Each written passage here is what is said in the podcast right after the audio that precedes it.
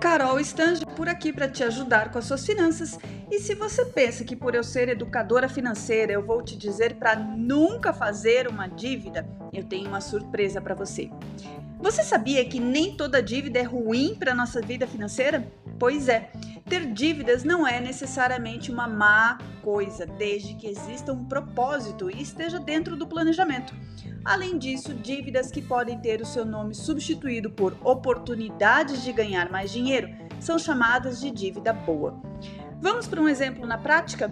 Vamos supor que você tenha recebido uma proposta de trabalho melhor do que o seu trabalho atual e para isso você precise de um computador mais potente e mais rápido. Seus rendimentos aumentarão se você comprá-lo, portanto, mesmo com a prestação desse equipamento no seu orçamento, vale a pena tê-lo, já que a sua aquisição significa ganhar mais dinheiro.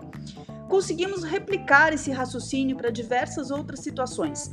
Aquele curso ou formação que significa um aumento de salário da empresa e o financiamento de um imóvel para gerar renda de aluguel, onde o valor recebido do inquilino seja superior ao valor da parcela paga no financiamento. Mas, como nem tudo na vida é perfeito, há alguns pontos que você precisa prestar atenção.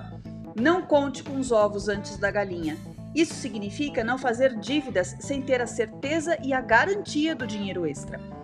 Tome cuidado para que o valor da prestação da dívida não seja superior ao valor do incremento de receita. E se o custo dessa dívida, os seus juros e demais encargos empatar com os lucros, fazer essa dívida perde todo o sentido.